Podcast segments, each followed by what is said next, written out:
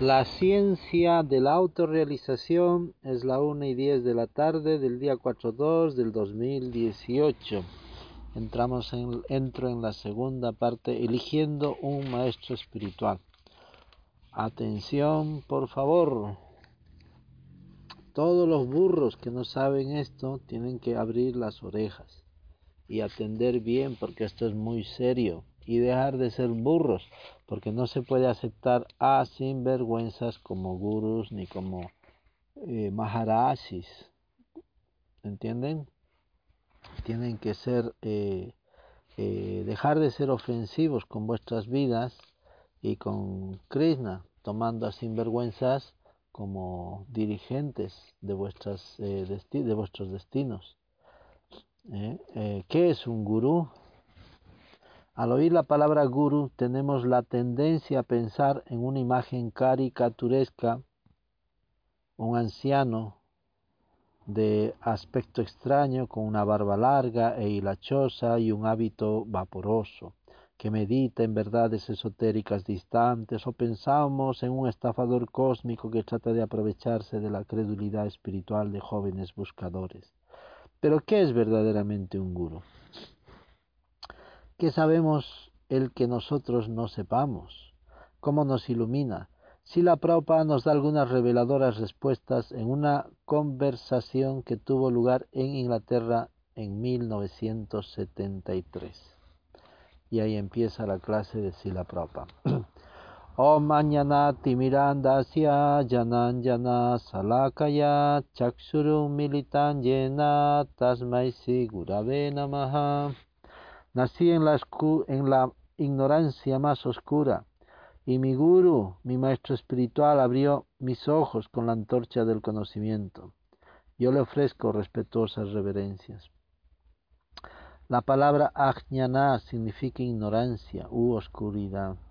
Si todas las luces de esta habitación se apagaran al instante, no podríamos distinguir dónde nos encontramos sentados nosotros ni los demás todo se volvería confuso. En forma similar, en este mundo material que es un mundo de tamas, nos encontramos todos a oscuras. Tamas optimira significa oscuridad. Este mundo material es oscuro y por lo tanto necesita de la luz del sol o de la luna para la iluminación. Sin embargo hay otro mundo, un mundo espiritual que se encuentra más allá de la oscuridad este mundo lo describe Sri Krishna en el Bhagavad Gita 15.6. Natat basa yate suryo nasa no na pavakaha. Repetiré. Natat basa yate suryo nasa sanko na pavakaha. Yat gadva na nivartante tadama paramang mama mi morada suprema no recibe su luz ni del sol, ni de la luna, ni del fuego, ni o, la electricidad. Quienes llegan a ella nunca regresan a este mundo material. La misión del Guru consiste en llevar a sus discípulos de la oscuridad a la luz. Actualmente todo el mundo está sufriendo debido a la ignorancia, de la misma manera en que una persona se contagia de alguna enfermedad debido a la ignorancia. Eh, pero vean estos guratos que hay eh, fenoménicos, ¿no? De gente que ni se los conoce en el ambiente espiritual, ni han estado en ninguna escuela, ni han estado en los Hare Krishnas, ni en ningún otro eh, Sampradaya, pero aparecen, les gusta el nombre y la fama de los gurus, se disfrazan, montan sus templos y ya está. Y que sea adorado y no tienen nada en la cabeza, ni realización, ni conocimiento, y hablan disparates, hacen tonterías, eh, comen huevo, venden vino, eh, comen carne, ah, invitan a personalidades importantes y todo es una falsa, eh, es un falso gurato, un falso mensaje, un engaño. Y la gente que está atrapada por razones económicas, sentimentales o por tontos, pues están ahí al servicio de la propia tontedad. Entonces hay que, la gente que está metida ahí, pues tiene que salir de esas tonterías y hacer su vida seria y no una payasada. Porque este tipo de payasos eh, no, no te van a llevar a ningún lugar. Eh, esa gente va a ir posiblemente hasta el infierno y sus seguidores van a ir junto con él. ¿Por qué? Porque te van a degradar. No hay que seguir a farsantes, es muy peligroso porque en el fondo son demonios. Son seres demoníacos que se hacen la burla del conocimiento védico, de la vida espiritual, de los Vaisnavas, y van como payasos, van como la putana, que se disfraza de una mujer hermosa, que quiere dar amamantar, pero lo que te quieren es envenenar, destruir, quitarte del medio, eh, confundirte, eh, perderte en el camino, ¿no? Entonces, como tú no eres Krishna, putana te, envenena. Estos guru putanas no valen nada, así que déjense de guru putanas y entiendan bien primero, antes de, de tener conocimiento de un guru, tenéis que saber qué es un guru y no aceptar a cualquier payaso que te diga, eh, ven, que yo soy guru y después hacen con tu vida un desastre. Si alguien no conoce los principios de higiene, de higiene, no sabrá qué cosas pueden contaminarlo. Por lo tanto, debido a la ignorancia ocurre la infección y por ello padecemos de una enfermedad. Un criminal puede que diga, yo no conocía las leyes, pero no se le excusará si comete un crimen. Al no saber que el fuego quema, tocará el fuego.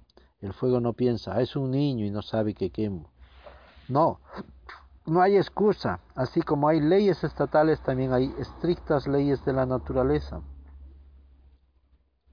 Y estas leyes habrán de actuar a pesar de que nosotros los, las ignoremos.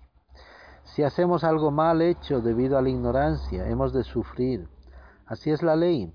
Si violamos la ley, bien sea una ley estatal o una ley de la naturaleza, nos arriesgamos a sufrir. La misión del guru consiste en procurar que ningún ser humano sufra en este mundo material. Nadie puede afirmar que no está sufriendo, no es posible. En este mundo material hay tres clases de sufrimientos, de sufrimientos. Adyatmika, adibáutica y adidaivika adiatmika, adibáutica y, adi, y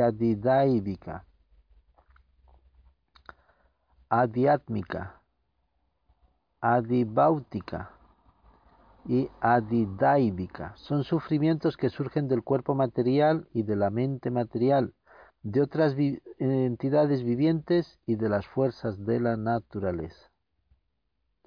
Puede que suframos de angustia mental o puede que suframos debido a otras entidades vivientes, hormigas, mosquitos o moscas, o que suframos debido a algún poder superior.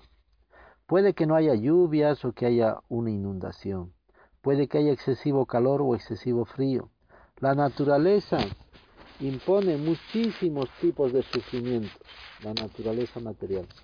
Así que hay tres tipos de sufrimiento dentro del mundo material y todo el mundo está sufriendo de uno, dos o tres de ellos.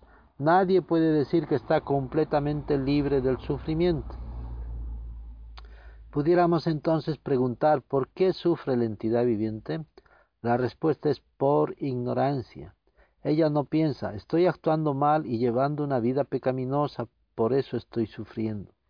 En consecuencia, la primera tarea del guru consiste en rescatar a su discípulo de esa ignorancia no, eh, ve, una persona que no sabe higiene moral, en vez de sacarte de la suciedad mental, física o psíquica o moral de tu vida existencial, en realidad te está ensuciando más el cerebro y tu propia existencia con sus descarríos y especulaciones y ocurrencias infantiles o, demenciales de un psicópata o de un degradado de los sentidos o un lujurioso o un demonio o un envidioso que va disfrazado de guru. Entonces tienes que saber eh, diferenciar lo que es un guru de lo que es un sinvergüenza que te va a explotar y te va a degradar y te va a enterrar vivo. ¿Eh? No seas tonto. Estás vivo, no tienes por qué entrar en un ataúd y decir que fulano sutano es guru solo porque tiene un templo que lo ha construido en base a engaños falsas y estafas o en base al fingimiento, la imitación y todas esas cosas que atrapan a la mente de la gente ingenua y bondadosa y buena y piadosa, pero que es ignorante y no saben distinguir lo que es un pillo de lo que es una persona fidedigna. Continúo. Nosotros enviamos a nuestros hijos al colegio para salvarlos del sufrimiento. Si nuestros hijos no reciben educación, tenemos tememos que hayan de sufrir en el futuro. El guru ve que el sufrimiento se debe a la ignorancia, la cual se asemeja a la oscuridad. ¿Cómo puede salvarse alguien que está oscuras? Mediante la luz. El guru toma la antorcha del conocimiento y la presenta ante la entidad viviente que está envuelta en la oscuridad. Ese conocimiento la libra de los sufrimientos ocasionados por la oscuridad de la ignorancia. Se podría preguntar si el guru es absolutamente necesario. Los Vedas nos informan que sí lo es. Tad nartam sagurun evavigachet samit panihi sorotriyam brahmanistam Mundakupanisat 1.2.12 Los Vedas nos ordenan que busquemos un guru, en verdad. Dicen que busquemos al guru, no solo a un guru. El guru es uno, pues aparece en la sucesión discipular. Lo que Vyasadeva y Krishna enseñaron hace cinco mil años, también se está enseñando ahora. No hay diferencia entre las dos instrucciones, si bien cientos y miles de acharyas han ido y venido. El mensaje es uno. El guru verdadero no puede ser múltiple, pues él no habla diferente de sus predecesores.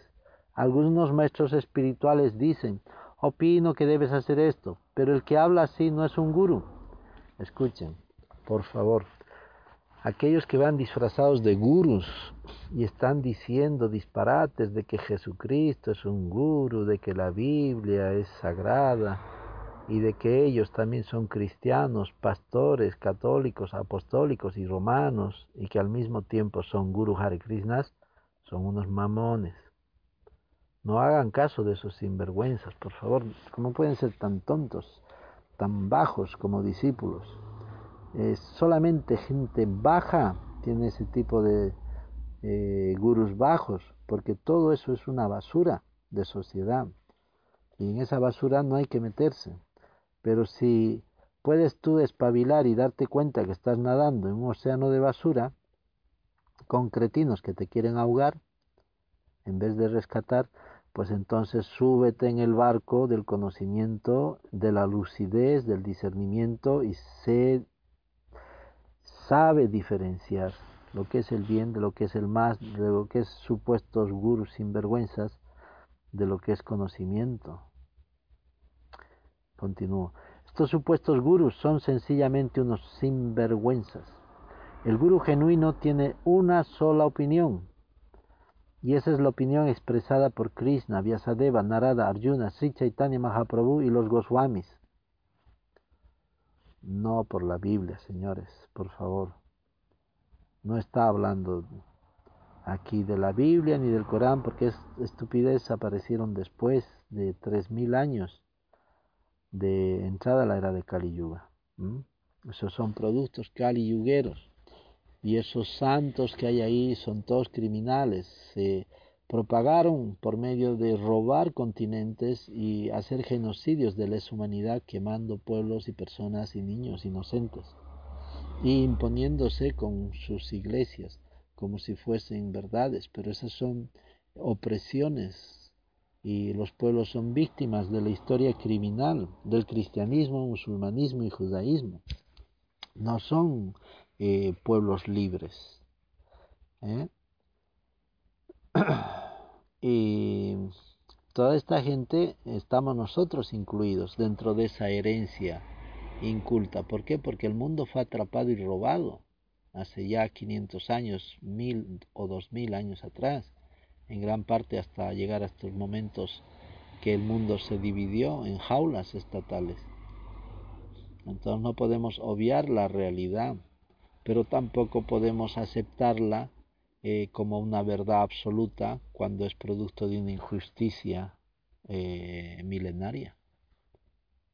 ¿eh? no porque Kamsa o Irán Yakasipú esté gobernando durante 10.000 o 100.000 años en el mundo material, quiere decir que Él sea Dios y que todos debamos de obedecerle a Él eh, ciegamente. Por supuesto que este hombre eh, impuso su reinado en todo el universo, incluso hasta Narada lo doblegó, a los manos lo doblegó, a Yamarás lo doblegó y quitó todas eh, lo que se tenía que dar a los semidioses en las ofrendas, en los agniotras, lo quitó, lo negó, y era todo para él. Pero eso no significa que él sea Dios. Hoy hay puquicas pequeñitos por todas partes en la era de Kali Yuga, en el tiempo en que estamos, en la edad moderna, en la sociedad, aquí en España y en todo el planeta. Hay muchos puquicas pero todos esos eh, ratones del mal no pueden ser gurus, no son gurus. Entonces no se dejen dominar por ratoncitos mentales que tienen poquito cerebro. Ni siquiera son demonios. Son fantasmas, son fantasmas que les han comido el coco. No se dejen comer el coco con fantasmas, que al mismo tiempo son tontos que viven de otros tontos. Estos supuestos gurús, continúa, estos supuestos gurús son sencillamente unos sinvergüenzas. El gurú genuino tiene solo una, opinión, y esa es la opinión expresada por Krishna, Vyasadeva, Narada, Arjuna, Sri Chaitanya Mahaprabhu y los Goswamis. Hace cinco mil años el señor Sri Krishna habló la Bhagavad Gita y Vyasadeva la puso por escrito. Srila Vyasadeva no dijo, esta es mi opinión, sino que escribió, Sí, Bhagavan Uvacha, es decir, la suprema personalidad de Dios, dice. Todo lo que Vyasadeva escribió lo habló originalmente, la suprema personalidad de Dios.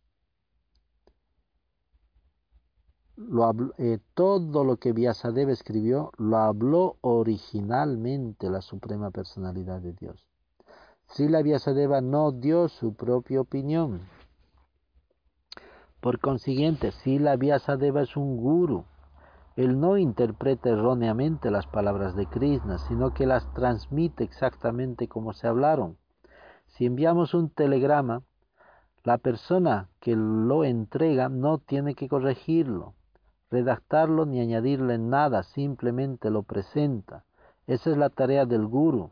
Puede que el guru sea una persona o aquella, pero el mensaje es el mismo.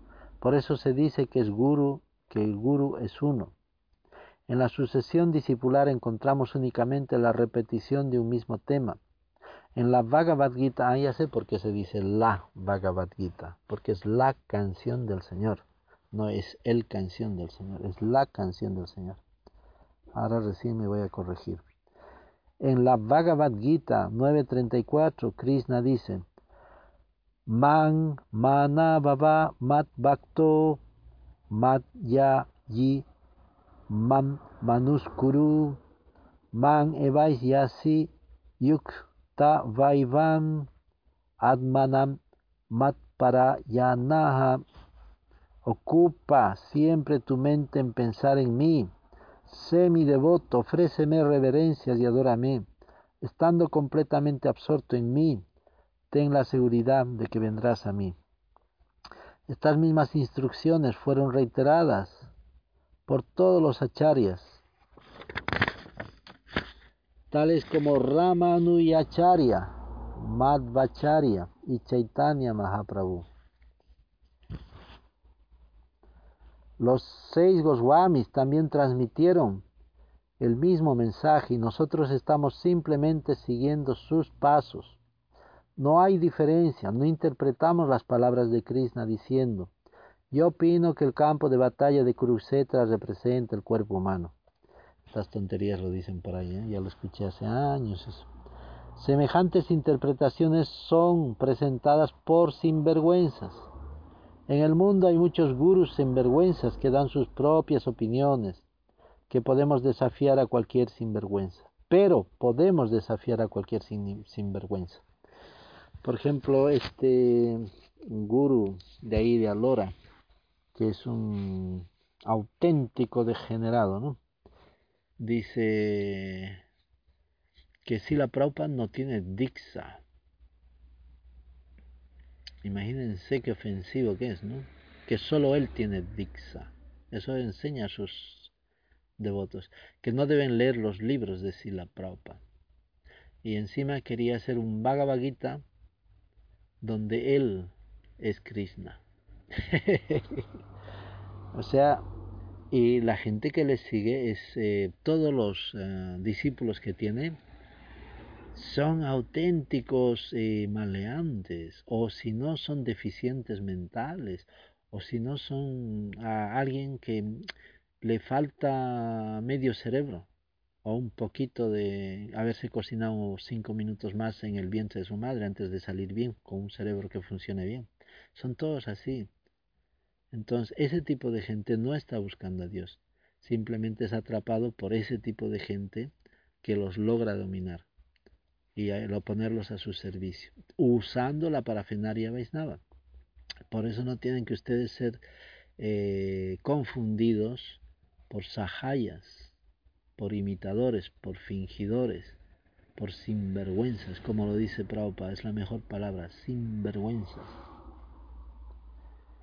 En el mundo hay muchos gurus sinvergüenzas que dan sus propias opiniones, pero podemos desafiar a cualquier sinvergüenza un guru sinvergüenza puede que diga yo soy Dios o todos somos Dios. Muy bien, pero debemos averiguar en el diccionario cuál es el significado de Dios.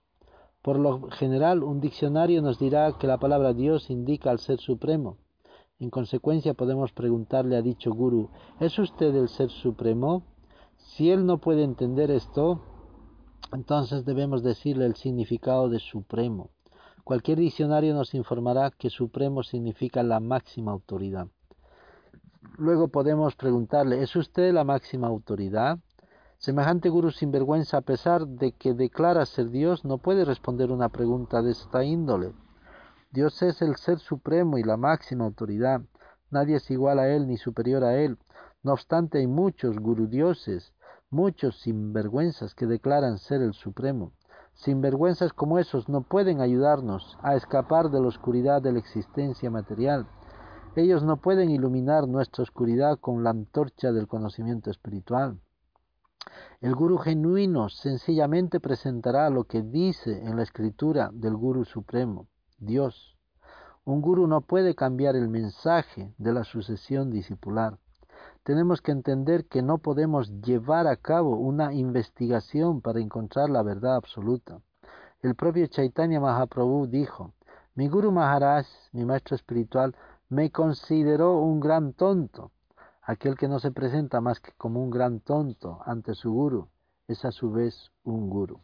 Sin embargo, se dice, estoy tan adelantado que puedo hablar mejor que mi Guru.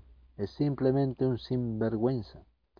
En el, la Bhagavad Gita 4.2 Sri Krishna dice, Evan para para praptan iman rajar sayovidu sakale neha mahata yogonasta parantapa.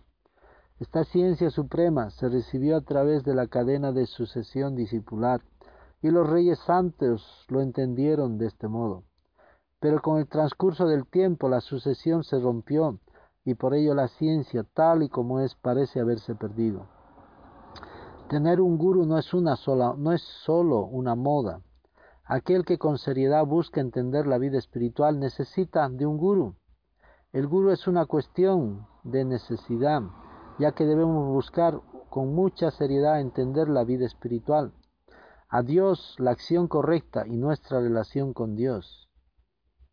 El guru es una cuestión de necesidad, ya que debemos buscar con mucha seriedad entender la vida espiritual, a Dios, la acción correcta y nuestra relación con Dios. Cuando buscamos con mucha seriedad entender estos temas, necesitamos de un guru. No debemos ir a un guru solo porque está de moda o porque se ha hecho famoso y se ha forrado de billetes vendiendo chorradas en nombre de su falso ego. ¿Entienden? Me refiero a esos gurus que andan vendiendo eh, latas y cartones como trofeos y diplomas de cosas mentirosas, en lo cual la gente idiota se lo traga y viven de ese cuento. ¿eh? Hay que tener mucho cuidado con esos gurus sinvergüenzas. Hay que y, los devotos de ISKCON son, es que no son devotos, no leen, ¿eh?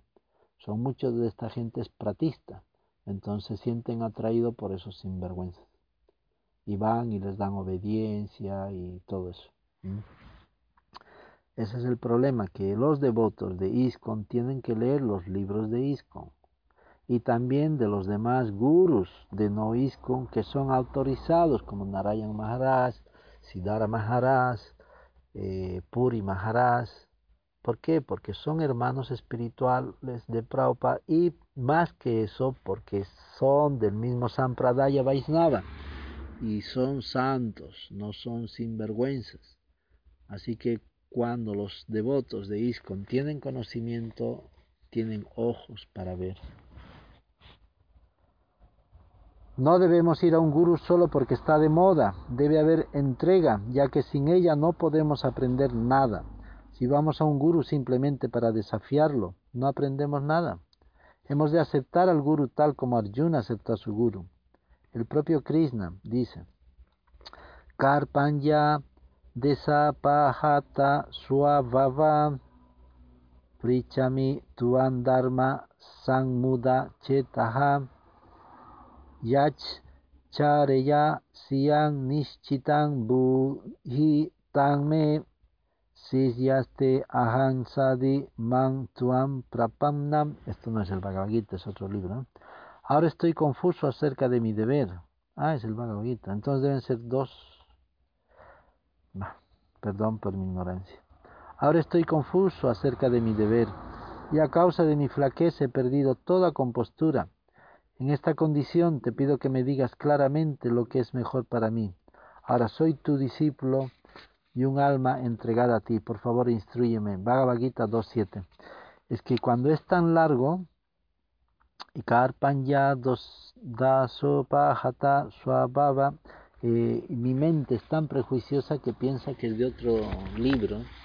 Bueno, es un prejuicio devocional, porque yo siempre a, a atesoro que todos eh, los slokas del Bhagavad Gita son cortos, bonitos y muy rítmicos. Entonces es una cosa que en mi cabeza, que es tan poco ilustrada, eh, hay ese mm, prejuicio eh, literario, ¿vale? Pero el punto es que hay que entender que el la Bhagavad Gita es mucho más que un falso concepto psíquico literario. ¿no?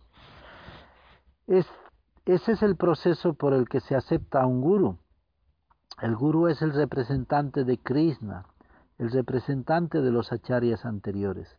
Krishna dice que todos los acharyas son sus representantes, por lo tanto, al guru se le debe ofrecer el mismo respeto que se ofrecería a Dios. Como Visvanatha Chakravarti Thakura dice en sus oraciones al maestro espiritual, Ya ya prashadat bhagavat prashadaha, por la misericordia del maestro espiritual se recibe la bendición de Krishna. Así pues, si nos entregamos al Guru genuino, nos entregaremos a Dios. Dios acepta nuestra entrega al Guru. En la Bhagavad Gita 1866, Krishna instruye lo siguiente: Sarva dharmam parityahya man saranam aham tuan sarva papebhyo moksayis yami masuchaham. Abandona toda clase de religión y sencillamente entrégate a mí. Yo te liberaré de toda reacción pecaminosa, no temas. Puede que alguien arguya, ¿dónde está Krishna? Me entregaré a él. Pero no, el proceso consiste en que primero nos entregamos al representante de Krishna, luego nos entregamos a Krishna. Por eso se dice, Saksat Darit Benas Samastasastrahi. El Guru es prácticamente como Dios. Cuando ofrecemos respetos al Guru, le estamos ofreciendo respetos a Dios.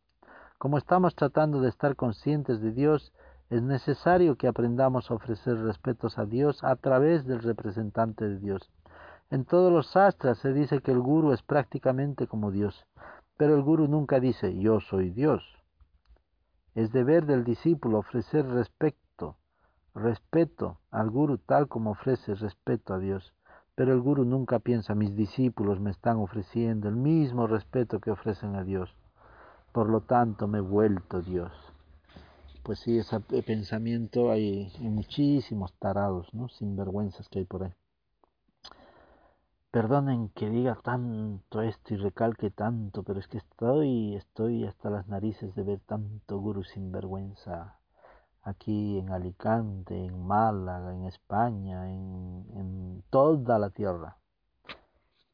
Y entonces los devotos no, los Hare Krishna, los Vaisnavas, que no es necesario que sean de ISKCON ni, ni, que pertenezcan a estas instituciones. Aquella gente que es sincera de verdad, que lleva en su corazón la búsqueda de Dios y ha entendido que los Vedas es lo, lo único realmente que hay, fidedigno, eh, que no es caliyuguero ni un invento hecho por tarados y sinvergüenzas en la era de Kali Yuga y que viene de Dios y de nuestra tradición original universal en la cual está enteramente impregnada la humanidad.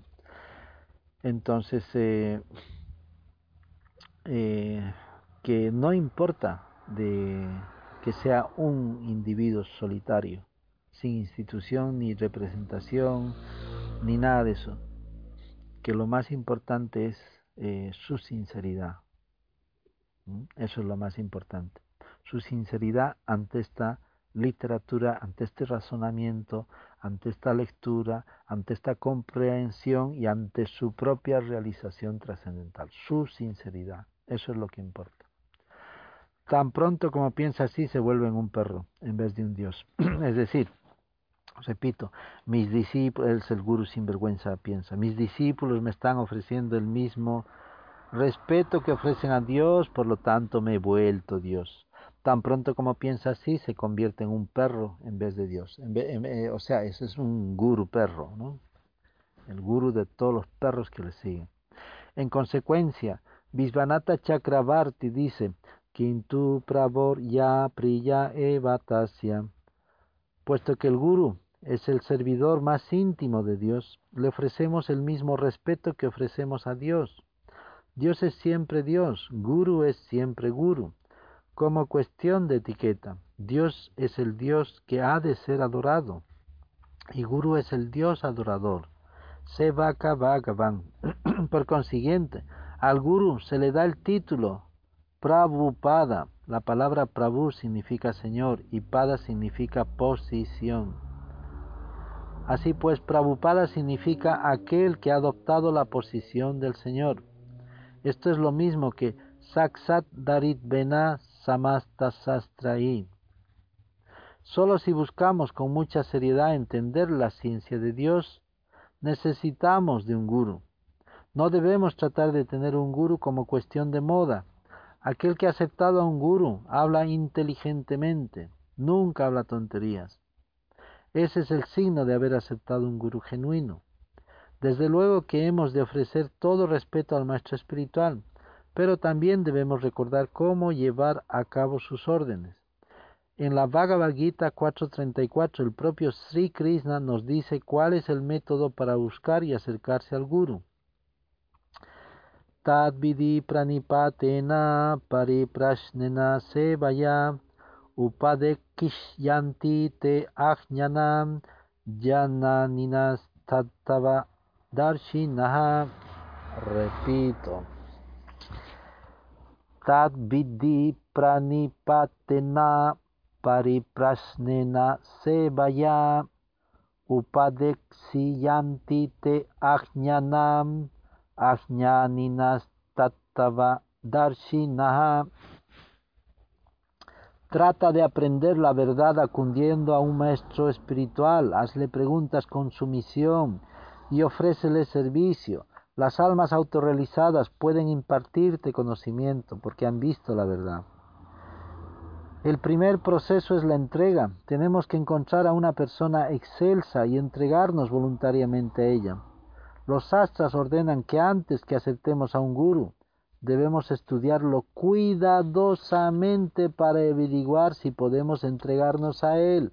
No debemos aceptar a un guru repentinamente por fanatismo. ¿Están escuchando? yo en algunas charlas, eh, algunas eh, lecturas anteriores, ya conté que hace unos años atrás fui solo de visita a ver ahí en Málaga, en un pueblito, en las montañas, un... Así, ah, porque yo soy amistoso, pues a ver a unos budistas. Hay un centro budista allí y era un fin de semana, llegué un viernes y me iba a quedar hasta el domingo y el sábado apareció el, la televisión y en esos días estaba uno de estos eh, eh, gurus que tienen ellos, que son lamas de Tibet. Y sin conocerme, que yo era la primera vez que llegaba, directamente vienen y me proponen, ¿quieres iniciarte? Es que va a llegar la televisión. y me filmaron junto con otros payasetes que estarían más antes o llegaron eh, junto conmigo, como si fuéramos eh, discípulos del budismo. Y ese gurú nos dio nombres como si nos conociera en unos papelitos muy bonitos, toda una ceremonia mejor oficializada que la de los Hare Krishnas. O sea, te dan tu papelito, tu nombre, el significado, todo eso, pero no te conocen. Por lo tanto, todo eso es una farsa, un engaño. Lo mismo me ha pasado alguna vez que he estado comunicándome con algún guru, nunca voy a decir su nombre, de los Hare Krishnas, de los poquitos que me he comunicado por internet, y directamente me dice que sea su discípulo, que haga un templo y que ya programe sus viajes. Inmediatamente corté por respeto a su santidad. Entonces hay que analizar. Por ejemplo, estaba analizando rendirme a un guru de Brinda, voy a ser sincero. Pero no tengo nada que despreciarlo. Nada. Pero no me convence. Es, son muy buenos, son fantásticos, tienen muchísimas cualidades, pero finalmente, lo digo públicamente, finalmente no me he convencido, porque no, no me llega su, su prédica y hay algunas acciones que han hecho que no me gustan, no me gusta. Por ejemplo, ahí en Perú estaban estos dos gurús, hablo claramente, eh, Atulananda y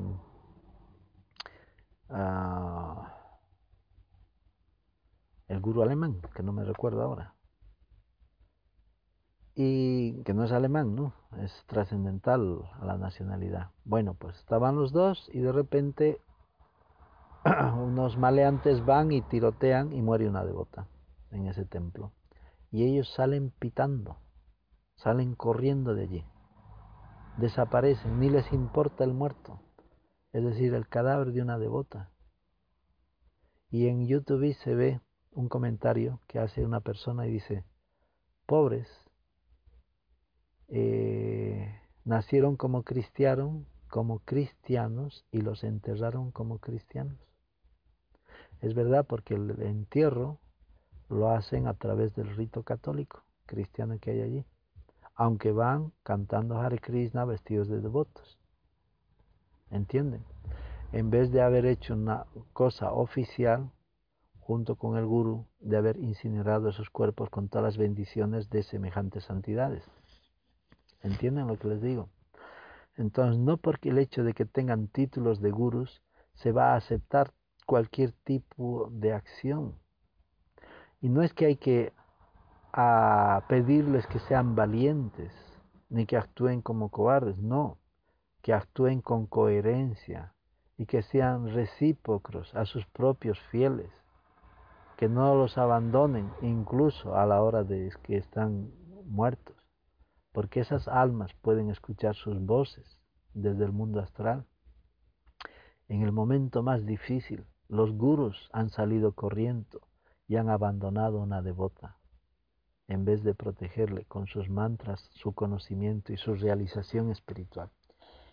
Esas cosas son lo que a mí me, y otras más me han hecho decidir que no, no me gusta, los respeto, los aliento y no desaliento a los devotos que están con ellos. Al contrario, que vayan adelante, que siempre vayan mejorando en todos los aspectos, que sean felices y trascendentales en este mundo y que iluminen con mucho a todo el mundo. Eso es lo que yo les deseo. El gurú también debe estudiar a la persona que quiere ser su discípulo para ver si es apto o no apto. Esa es la forma en que se establece una relación entre el gurú y el discípulo. Todo está previsto, pero debemos emprender el proceso con seriedad entonces podremos ser entrenados para convertirlos en discípulos genuinos. Primero tenemos que encontrar a un guru genuino, establecer nuestra relación con él y actuar como corresponde. Así nuestra vida logrará el éxito, pues el guru puede iluminar al discípulo sincero que se encuentre oscuras. Todo el mundo nace sin vergüenza y necio. Si naciéramos eruditos, ¿por qué tendríamos que ir a la escuela? Si no cultivamos, si no cultivamos conocimiento, no seremos más que animales. Un animal puede que diga que no hay necesidad de libros y que se ha vuelto un guru. Pero ¿cómo puede alguien obtener conocimiento sin el estudio de libros autoritativos de ciencia y filosofía? Los gurus sinvergüenzas tratan de evitar estas cosas. Tenemos que entender que todos nacemos sinvergüenzas y necios y que tenemos que ser iluminados. Tenemos que recibir conocimiento para que nuestras vidas se vuelvan perfectas. Si nos perfeccionamos nuestras vidas, quedamos derrotadas. Si no perfeccionamos nuestras vidas, quedamos derrotados. ¿Qué derrota es esa? La lucha por la existencia. Estamos tratando de obtener una vida mejor, de alcanzar una posición superior, y para ello estamos luchando muy afortunadamente, pero no sabemos qué es en verdad una posición superior sea cual sea la posición que tengamos en este mundo material, tendremos que abandonarla. Puede que tengamos una posición buena o una posición mala. De todas formas, no podemos quedarnos aquí. Puede que ganemos millones de dólares y pensemos, ahora me encuentro en una buena posición. Pero un poco de disentería o cólera terminará con nuestra posición. Si el banco quiebra, nuestra posición desaparece. Así que de hecho no hay ninguna posición buena en este mundo material. Es una farsa. Aquellos que tratan de alcanzar una posición mejor en el mundo material finalmente son derrotados. Debido a que no existe ninguna posición mejor. La Bhagavad Gita 14.26 dice, ¿cuál es la mejor posición? Manchayo vyavicharena bhakti yogena sevate sagunan samatit yaitan Brahma Buyaya Kalpate, aquel que se dedica por completo al servicio devocional, firme en todas las circunstancias, trasciende de inmediato las modalidades de la naturaleza material y llega así al plano del Brahman. ¿Existe acaso alguna ciencia que nos dé el conocimiento por el cual podemos volvernos inmortales? Si podemos volvernos inmortales, pero no en el sentido material. No podemos recibir ese conocimiento en las supuestas universidades. Voy a repetir que es muy importante. Sí, podemos volvernos inmortales, pero no en el sentido material. Aquí, en este punto, entiendan lo que es la verdad. Está diciendo verdad. No puedes ser inmortal con tu cuerpo. ¿Y qué es lo que predica el cristianismo? Tu cuerpo eterno. Que seas un zombie. Ese es el principio de su teo eh, babosofía y lógica que tienen, porque no es teología, están hablando bobadas, babosidades, diciendo de que el cuerpo va a resucitar de su tumba en el día de la resurrección de los muertos y se convertirá en un zombidiota en el paraíso terrenal. Esa es la estupidez de la Biblia. ¿Entiendes lo que te digo? No es una, eh, un invento mío. Son los fundamentos en los cuales han hecho los patriarcas del cristianismo. En base a bobadas y se han impuesto a nivel mundial en base a crímenes de lesa humanidad. Y sus santos son genocidas en su mayoría. No hay santos, señores. Ve, busquen el cristianismo, lean y estudien. Es una red de criminales milenarios. Así que no podemos compararnos con estos criminales ni con sus charlatanerías inventadas como eh, sagrados libros, porque ellos se inventan sus libros sagrados y son puras estupideces. ¿Por qué? Porque se basan en bobadas, en tonterías psicodemenciales infantiles retrógradas. Es que no sé ni cómo calificar semejante aberración, anatema, semejante barbaridad. Y la gente es burra en Kali Yuga. Son todos idiotas, son tontos, carecen de inteligencia, de discernimiento y aceptan estas babosidades solo por el imperio de que ellos ahora son la ley, porque ellos han impuesto los reyes y los gobiernos y porque ellos son los amos de nuestras vidas y destinos. Y desde que nacemos nos bautizan y nos catetizan y después nos dan la santa extrema unción. Pero aparte de esas cosas sociales en las cuales estamos sometidos, hay que trascender, no destruyendo este sistema establecido que está viviendo en paz. Hay que vivir en paz, pero hay que sonreír con conocimiento trascendental, eh, vivificar nuestro propio espíritu, iluminar nuestro espíritu y trascender el mundo material con conocimiento de causa trascendental. ¿Entiendes? No por el hecho de que has nacido en un mundo de esclavo, serás esclavo. Si tienes conocimiento, aunque tu cuerpo esté con guirilletes, serás libre, porque tu conocimiento te da esa libertad, te da esa luz. Eso es lo que importa aquí, ¿entiendes?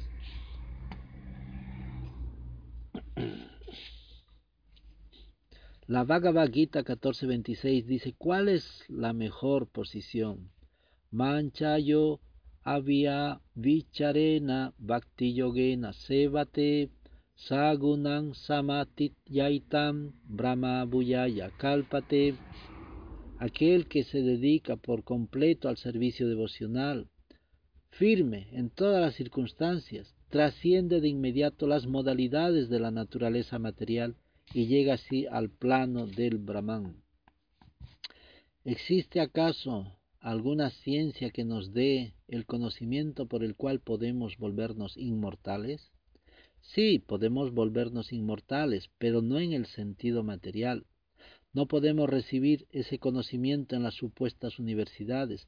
Sin embargo, existe un conocimiento en las escrituras védicas mediante el cual podemos volvernos inmortales.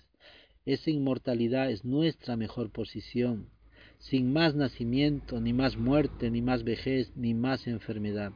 Así pues, el guru asume una responsabilidad muy grande. Él tiene que guiar a su discípulo y capacitarlo para que se vuelva un candidato merecedor de la posición perfecta la inmortalidad. El guru debe ser competente para conducir a su discípulo de regreso al hogar, de vuelta a Dios. Fantástico, fantástico. Aquí vemos a Sila Prabhupada en su total lucidez, aunque sea un ancianito, es un kshatriya de los Vedas, es un predicador puro, es un guru fidedigno, es lógico todo lo que está hablando, por Dios, es un iluminador, te llena el alma, te discierne la confusión, agarra la escoba y los anartas los tira a la cuneta, para que se los lleve el río y el viento del mundo material. No acepten gurus sinvergüenzas, no sean sinvergüenzas, sean correctos, sinceros ante vuestras vidas Sed sinceros ante vuestras existencias. Id a Dios como es debido. Hare Krishna.